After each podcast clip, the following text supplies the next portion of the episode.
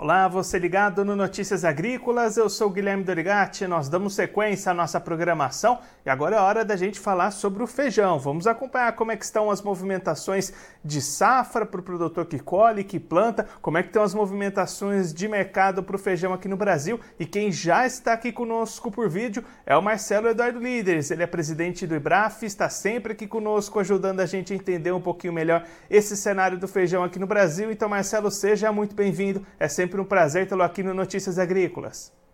Prazer é meu, Guilherme. Marcelo, vamos começar olhando para a safra que está terminando neste momento, trabalhos de colheita se encerrando nas últimas regiões aqui do Brasil, né?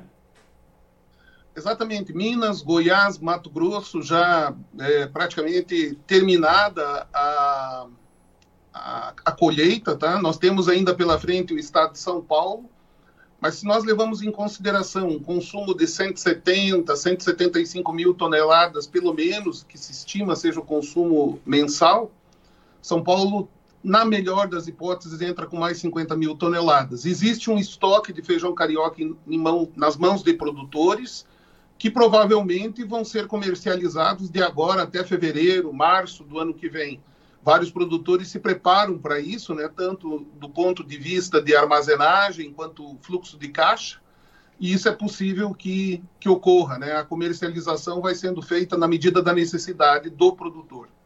E Marcelo, da última vez que você participou aqui no Notícias Agrícolas, foi lá no, mês, no meio de setembro do mês passado, e aí o, inclusive a manchete que o Alexander Horta deu aqui para conversa com você era pico da colheita derruba feijão carioca para patamares abaixo dos 200. Agora com essa colheita chegando ao final, o que, que a gente pode esperar desses preços?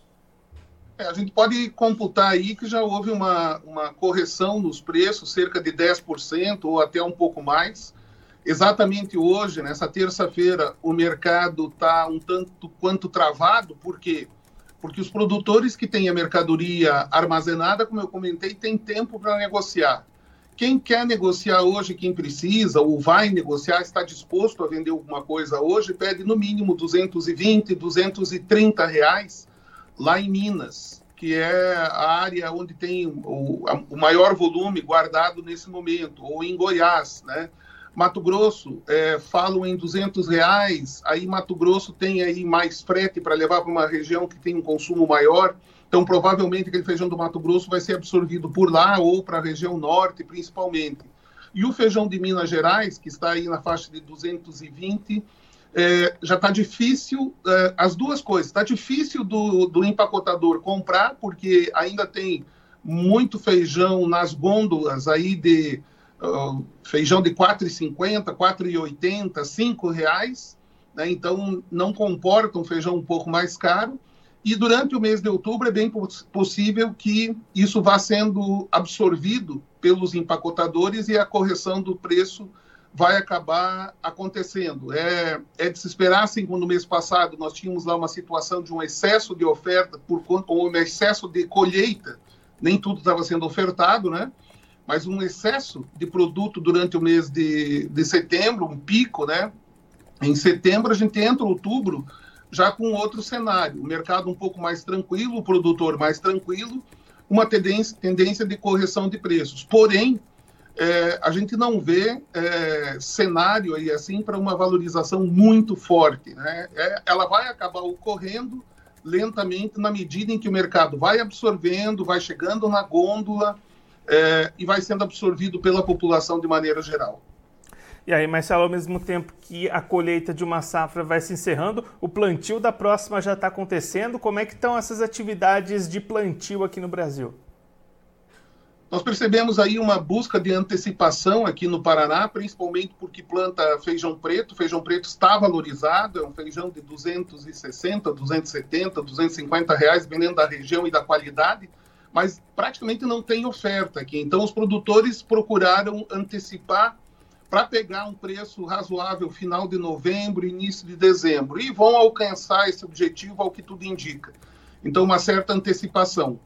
É, o que, que a gente percebe nas conversas com produtores, com os agrônomos, com os consultores, cooperativas, cerealistas, corretores também passam bastante informação para nós. A gente percebe uma área igual de feijão preto, talvez um pouquinho maior, E a Secretaria da Agricultura do Paraná, que costuma acertar nas, nas previsões ou nas estimativas, faz um bom levantamento, prevê uma área total menor, o que significa, por extensão, que a área de feijão carioca no Paraná pode ser menor do que foi o ano passado. E aí, Marcelo, que, a que, que a gente deve esse movimento, esse aumento do feijão preto, diminuição do feijão carioca? É realmente uma flutuação olhando essas cotações que você estava destacando? Não tem a mínima dúvida. Durante todo o ano, o feijão preto, é, com exceção ali de uh, no mês de maio, junho, né, o restante do ano ele teve um preço ótimo o ano todo é, puxado também pelo feijão carioca, os meses em que normalmente nós temos maior oferta, que é na colheita da segunda safra, é, ou no primeiro semestre, de maneira geral, a gente tem um volume maior. Mesmo durante esse período, houve boa demanda, e porque o carioca estava caro, consumiu mais feijão preto. Então, além das do normal ser consumido ao longo do ano, ainda a gente teve uma aceleração naquelas praças que consomem os dois. Então, quem precisava comprar preço, já foi para o feijão preto logo. E na medida que isso acontece com mais frequência, cada vez que o preço do feijão carioca acelerar muito, o feijão preto vai ganhando espaço também como opção. Quem gosta do feijão carioca, tão logo os preços vêm a um número é, que, se, que o consumidor se sente confortável é, de comprar, é, ele volta para o feijão carioca. Mas é mais fácil essa ida para o feijão preto, a volta para o feijão carioca. E é exatamente isso que a gente precisa no Brasil. Uma flexibilidade maior por conta do consumidor, na medida em, na medida em que ele tem disponibilidade de outras variedades. A gente defende que isso ocorra também com feijão vermelho, com feijão rajado, com feijão escalpis, que é a, o importante é a proteína né, que o consumidor está recebendo. Se a proteína vem é, é, revestida de feijão carioca, ou de feijão preto, ou de feijão rajado, é, não é a coisa mais importante para aquele que compra preço. Né? O que é importante é que ele receba a proteína que ele precisa. E Marcelo, você comentou aí do Paraná, outra região que está plantando também é Minas Gerais, né?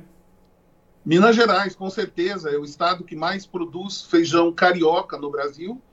É, é o período agora de plantio, alguma coisa também em Minas Gerais, é, em Goiás também tem um plantio, o interior de São Paulo também vai plantando. E a gente sabe que o start está acontecendo agora. Porém, em Minas Gerais, até agora, a gente não sente um ânimo é, por parte dos produtores. Né? O ano passado plantaram 120 mil hectares, 130 mil hectares. Uh, há uma percepção, no geral, de que isso pode não chegar a essa, a essa área total é, esse ano. Não há um grande ânimo de plantar nessa primeira safra, a safra das águas. Né? E é o local com o maior volume. O ano passado foi colhido 205 mil toneladas nessa região, é, das 580 mil toneladas colhidas na primeira safra, entre novembro e abril do ano que vem, é, do ano, né, no decorrer do ano, entre novembro e abril é feita a colheita da primeira safra. Foram cerca de 580 mil toneladas, sendo que 200 mil toneladas foi só de Minas no ano passado. E aí, Marcelo, esse movimento, o que, que a gente pode explicar essa tendência de manutenção, talvez até uma redução dessa área lá em Minas? Os produtores têm, têm algumas outras opções e é, muitos produtores têm é, uma visão é, imediatista. Né? Então, eles olham o que está acontecendo hoje com o feijão carioca. Ah, o preço está baixo. Realmente, 210, 220, andou lá, 190, 200, não era estimulante. Então, eles não se sentem muito estimulados a fazer esse plantio e eles ficam de olho também no clima e as outras alternativas. Então, se eles têm alguma outra alternativa que encaixe bem para eles e deixam para plantar talvez na segunda safra do ano é, o feijão, é, eles podem acabar optando né, por essa alternativa. E isso faz com que a gente tenha já possível de se prever um primeiro quadrimestre do ano que vem com bons preços no feijão carioca. Não, não se pode arriscar que vai ser os bons preços que nós vimos em 2023, mas um preço um pouco acima da média, é, com certeza, se esse quadro vier a se confirmar, a gente já pode ter é, garantido esse cenário para o início do ano que vem. E Marcelo, para a gente encerrar, você comentou agora há pouco né, que a maior o maior volume de produção de feijão é na segunda safra. A gente já tem ouvido muitos produtores falando até em diminuir áreas de milho nessa próxima segunda safra do ano que vem. Como é que o setor do feijão acompanha essas movimentações? Existe essa perspectiva de, de repente, algumas dessas áreas virarem produção de feijão na próxima segunda safra? Nós acreditamos que sim, e por isso nós estamos buscando todas as alternativas que levem o produtor a ter o melhor resultado possível dentro desse cenário de uma maior área plantada. A gente lembra o produtor que é, existe um déficit no Brasil, todos, é, é interessante que todos prestem atenção também nessa alternativa, um déficit de oferta de feijão preto todos os anos. O ano passado nós importamos o equivalente a 30 mil hectares de feijão da Argentina, feijão preto, ou seja, mais de 50 mil toneladas. Temos um, um hemisfério norte com muitos problemas climáticos, México, Estados Unidos, América Central, então, há possibilidades de exportação de feijão preto, além das 30 mil, dos 30 mil hectares que a gente tem de déficit aqui, né, que se importa da Argentina. Então, aí é uma alternativa. Se o produtor pensa em implantar na segunda safra do ano que vem, é interessante que ele preste bastante atenção nas variedades, não é, colocar todas as fichas no feijão carioca. E outras informações que nós vamos trazer em breve para os produtores é quais são as perspectivas para o feijão rajado também para o ano que vem para exportação. É, nós vimos o Brasil fazer um, um, bom volume de exportação esse ano para países como a Índia e tantos outros. Temos aí a expectativa da abertura de novos países. Né? O IBRAF, junto com a Apex, está trabalhando para diminuir o imposto de importação de alguns países, ou seja, uma barreira tarifária que existe em alguns países, é permitido que você exporte mas é impossível você exportar porque a barreira de impostos de entrada é muito elevada. Isso tem que ser negociado e nós estamos negociando caso a caso com o apoio do Ministério das Relações Exteriores e do Ministério da Agricultura. Isso provavelmente vai abrindo espaço e é o que a gente quer. A gente não quer que o produtor plante menos o ano que vem. A gente quer que o produtor plante certo. Né? E que, por outro lado, tem esses mercados abertos lá fora. Marcelo, muito obrigado pela sua participação, por ajudar a gente a entender um pouco melhor todo esse cenário do mercado do feijão aqui no Brasil. Se você quiser deixar mais algum recado, destacar mais algum ponto para quem está acompanhando a gente, pode ficar à vontade. Para o produtor ir acompanhando aí o preço nacional do feijão, que é a referência do feijão, é, o Notícias Agrícolas publica também esse preço nacional do feijão como a referência do preço do feijão. Nós sabemos que não dá para imaginar que um mercado de 3 milhões de toneladas, que é produzido em 26, 27 estados, é, tenha o preço é, de referência de um lugar só. Não é. Né? Então, o preço nacional do feijão é o preço lá da origem. Acompanhe aí que você é, tenha a chance de ter uma melhor comercialização e um resultado melhor. E eu agradeço, Guilherme, deixo um abraço aí a todos os produtores, uma boa semana a você e a todos e viva o feijão do Brasil. Marcelo, mais uma vez, muito obrigado. A gente deixa aqui o convite para você voltar mais vezes, sempre contribuir conosco, com todos os produtores do Brasil. Um abraço, até a próxima. É um prazer, um abraço. Esse, o Marcelo Eduardo Líderes, ele que é presidente do IBRAF, conversou com a gente para mostrar um cenário do atual mercado do feijão aqui no Brasil. Marcelo destacando as finalizações dos trabalhos de colheita da terceira safra, especialmente restando poucas áreas por serem colhidas neste momento, especialmente no estado de São Paulo, e aí a finalização dessa colheita já trouxe uma melhora para os preços no mercado. Feijão carioca, que em setembro chegou a baixar dos 200 reais, justamente em função desse pico de colheita, nesse momento já deu uma recuperada, já vai rondando ali os 220, 230 reais, justamente refletindo esse término de colheita. E aí o Marcelo explicando que aquele feijão que ainda está na mão dos produtores são de produtores que conseguem armazenar esses grãos, expectativa de ir negociando aos poucos até fevereiro do ano que vem, encontrando melhores opções de mercado, mas aqueles que buscam a venda neste momento tem negociado nessa casa entre 220 e 230 reais. Ao mesmo tempo, os trabalhos de plantio da primeira safra estão acontecendo, expectativas de aumento na área plantada para o feijão preto no estado do Paraná.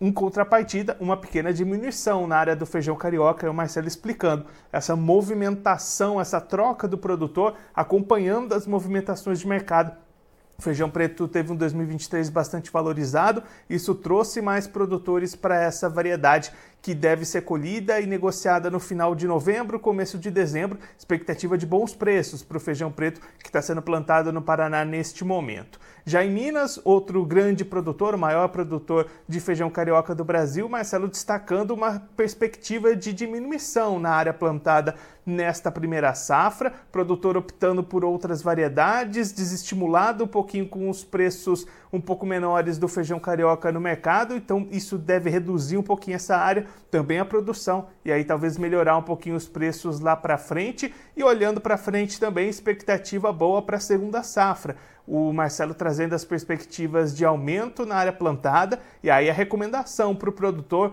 olhar com atenção a escolha das variedades, não apostar toda a produção em uma variedade apenas, o que pode acabar desequilibrando um pouco o mercado na oferta e demanda, trazendo os preços para baixo. Essa variedade de opções pode contribuir com preços melhores para o produtor negociar não só no mercado nacional, mas também olhar para variedades de exportação. O Marcelo destacando aqui o feijão rajado, que pode ser uma boa alternativa pensando nas exportações para essa próxima temporada. Agora eu vou ficando por aqui, mas a nossa programação volta daqui a pouquinho. Então continue ligado no Notícias Agrícolas.